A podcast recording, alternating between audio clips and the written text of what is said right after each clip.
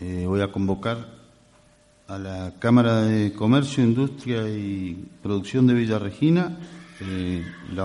quien la representa el señor Franco Azusca. Buenos días, señor presidente Lepre, Néstor Pérez, funcionario del ente, eh, autoridades municipales, este, entidades intermedias y usuarios. La Cámara de Comercio, Industria y Producción de Villa Regina, preocupados por el aumento tarifario solicitado por la empresa distribuidora, el cual afectará a más de 77.000 pymes rionegrinas. 77.000 pymes rionegrinas. Manifestamos rechazo de los incrementos del valor agregado de distribución propuesto por la resolución EPRE 157-19, por considerar que ya la distribuidora tiene una tarifa justa y razonable. La misma empresa distribuidora presenta en el expediente un recurso de alzada solicitando el rechazo del pedido de incremento en las tarifas, haciendo una clara mención que no hace uso del, artículo 48 de la Ley 2902.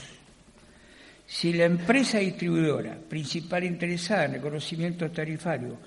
para actualizar el VAT no salarial no utiliza estos mecanismos democráticos y estipulados legalmente para canalizar su pedido de incremento, no encontramos motivo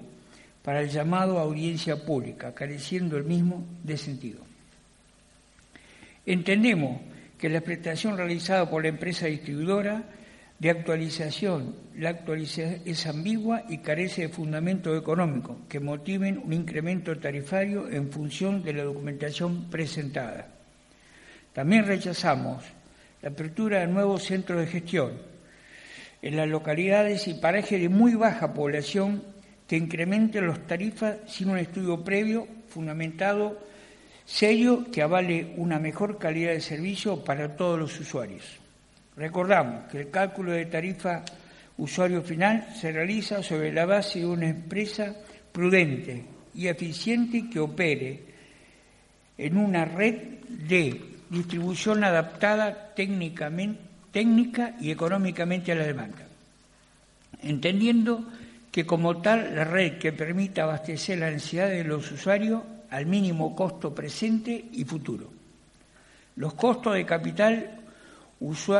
explotación de pérdidas técnicas y los costos de comercialización se asignan en función de la modalidad de consumo detectada a través de la campaña de medición y se traducen en montos asociados a los distintos cargos tarifarios. La ley 2902, en su artículo 43, dice que cada usuario o grupo de usuarios con igual o similar modalidad de consumo debe abonar por los mismos costos que ocasiona. Durante los años 2011 y 2016 fue reconocida la campaña de medición a través de las tarifas sancionadas por la resolución 358-11 y la distribuidora incumplió, no contando esta valiosa información para asignar correctamente los costos a través de la resolución 175-17 y contar con una red adaptada a la necesidad de los usuarios. Resolución EPRE número 48-08 dispone la obligatoriedad de cargo de la distribución de realizar campaña de medición, estableciendo paralelamente la obligación de reconocer los costos asociados a la campaña a través de las tarifas. Existe la clara muestra de desinterés por el servicio público en tanto la distribuidora no realiza la campaña de medición, no pudiendo explicar la conducta y el comportamiento de los usuarios. Los usuarios pagan en sus tarifas los costos de la campaña de medición que la distribuidora no realiza, quedándose con este dinero y perjudicando técnica y económicamente a todos los usuarios. Vuestro ente, en ejercicio de sus facultades y competencias propias, reconocidas en virtud de los incisos B, E, L, N, O y T del artículo 3 de la Ley 2986, que dispuso su creación deberá velar en el transcurso del quinquenio 2017-2021 por el adecuado cumplimiento de las obligaciones ocasionadas a campaña de medición, sistema de gestión de seguridad pública, campaña de control de calidad de producto y servicios técnicos, y en caso de verificarse un incumplimiento parcial o total por parte de la distribuidora de ERSA en alguna de las obligaciones antes señaladas. Debe, deberá, en su carácter de autoridad de aplicación, determinar la sanción prevista en el contrato de concesión y subanexo 3, numerales 5.5.1, 5.5.2, 6.3, 6.4 y 6.7, como así también el reintegro de todo lo que la empresa distribuidora haya percibido en virtud de las tarifas para cumplimiento de sus obligaciones y que no hubiera destinado a esa finalidad con motivo de incorporar a la misma. Esto que fuera inscrito, escrito en la resolución 165-17 aún no se llevó a cabo, el margen de haber reconocido a la autoridad de aplicación el incumplimiento a través de la nota enviada a nuestra Cámara de Comercio, Industria y Producción de Villa Regina. No entendemos por qué se pretende abrir una nueva sucursal no prevista en la revisión tarifaria quinquenal, rechazando la misma por no tener sustento. La apertura del centro de gestión en zona de baja densidad debe ser justificada a través de una campaña de medición, un estudio de crecimiento de demanda, una optimización de redes eléctricas y a través de la mejora de la calidad del servicio. Tampoco existe la obligación de la empresa distribuidora en cumplir con su apertura una vez autorizada, tal como ya ocurrió. También es importante conocer cuáles son los beneficios de la apertura de estas sucursales, las cuales no son explicitadas en el expediente, ni se acompañan informes adicionales que permitan considerar a la misma como, como un beneficio, sino por el contrario, consideran como mayor costo para el usuario. Recordemos que la tarifa del usuario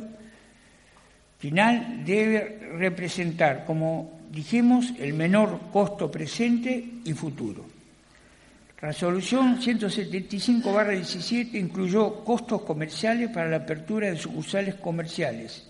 considerando innecesario hasta por el defensor del usuario, pero sin tener en cuenta su opinión, el cálculo tarifario reconoció los recursos técnicos y económicos para las nuevas centrales de atención a los usuarios de la localidad mencionada, a saber, Chimpay, Ingeniero Huergo, Barra del Medio, Barra de las Perlas, Treneta y Llamenue, a saber, un alquiler anual de una oficina comercial de dimensiones adecuadas a la cantidad de usuarios de la localidad, de cada localidad, un vehículo destinado a la gerencia de distribución del departamento correspondiente, con la hora de uso óptimas de atención comercial y técnica que requerían. Una persona de atención comercial perteneciente a la gerencia de distribución de los departamentos correspondientes con la hora de atención comercial óptima que requieran. Una cuadrilla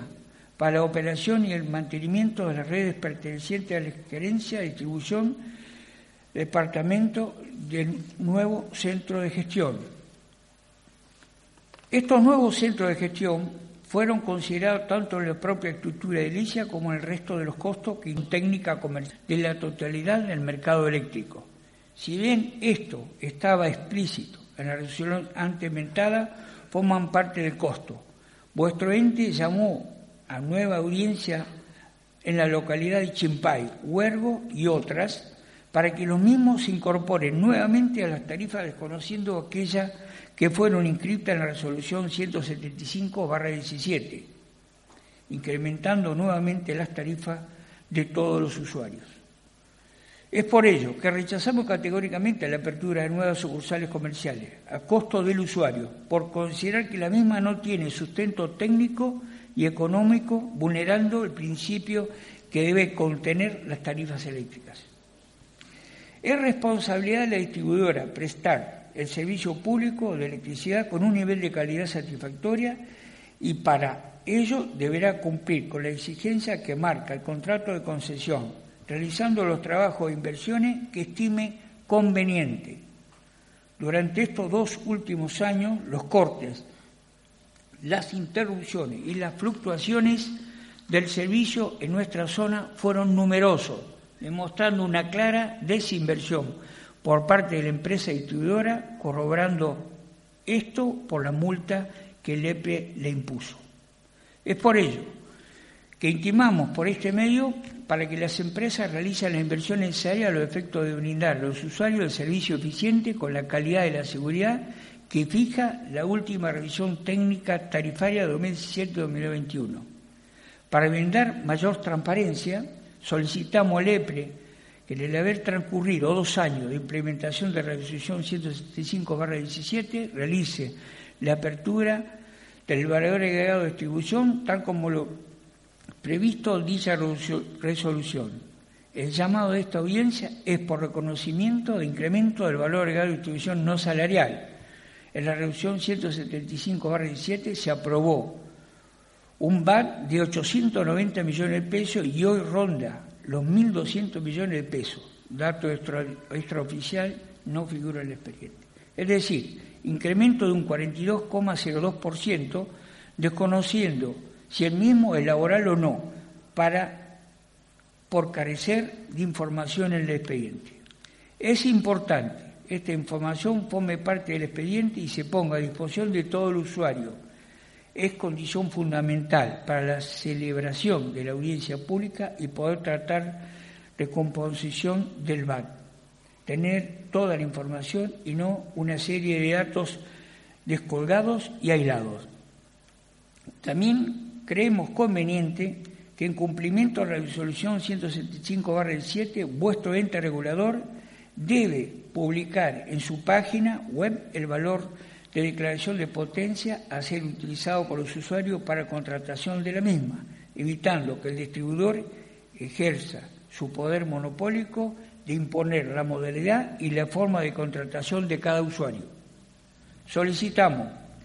la devolución de los importes reconocidos a través de la tarifa de usuario final por la obra de ampliación e interconexión del Bolsón. La Mosca, el Fuyel y Río Chico deberían haber interconectado al mercado eléctrico mayorista por Coihue y por la generación de energía Patagonia Energía, dejando a ERSA esta forma de generar en forma aislada y pasando así a reserva fría a partir de agosto del 2018. Debe primar cada vez una fuente de abastecimiento, el precio óptimo, que redunda en el menor costo de abastecimiento. La revisión 175 barra 17 prevé un plazo de un año para realizar las obras de interconexión. Solicitamos que los mayores costos por encima del mercado eléctrico mayorista sea soportado por la empresa distribuidora, artículo 41 decreto reglamentario 1291-95, y que no se trasladen a las tarifas, generando subsidios cruzados, artículo 43, ley 2902. Es importante que vuestro ente tome acción sobre el incumplimiento manifiesto de la empresa distribuidora en el pago de la energía a Camesa, cobrado por cuenta y orden de esta, a través del llamado PASDRU, poniendo así en peligro el suministro de energía eléctrica a todos los usuarios rionegrinos. Nuestro reclamo sistemático, aún en instancia límite como la amenaza de corte de suministro, que perjudicaría a todos los usuarios realizados por Camesa,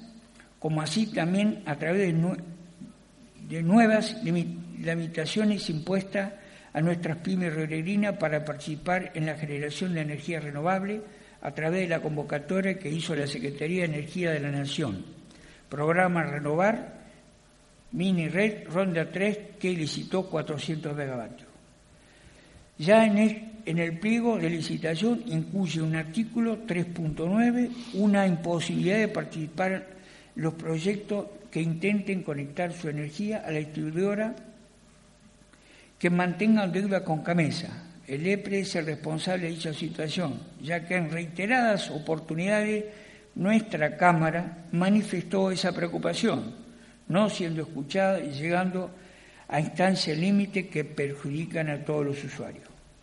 El EPE tiene la obligación de hacer cumplir norma vigente, en particular la Ley 2902, su reglamentación y disposiciones complementarias controlando la prestación de servicio y el cumplimiento de las obligaciones de los concesionarios, haciendo respetar la ley provincial 2817 y el contrato de concesión. Y estamos por este medio para que vuestro ente, vencido el periodo de gestión, llame a concurso público internacional para la venta del paquete mayoritario. Por todo lo expuesto, rechazame categóricamente un incremento tarifario por reconocimiento de mayores costos a una empresa distribuidora que poco le interesa el servicio público de electricidad, que ignora a los usuarios y que no cumple con la mayoría, con la norma, normativa vigente. Muchísimas gracias. Gracias, Franco.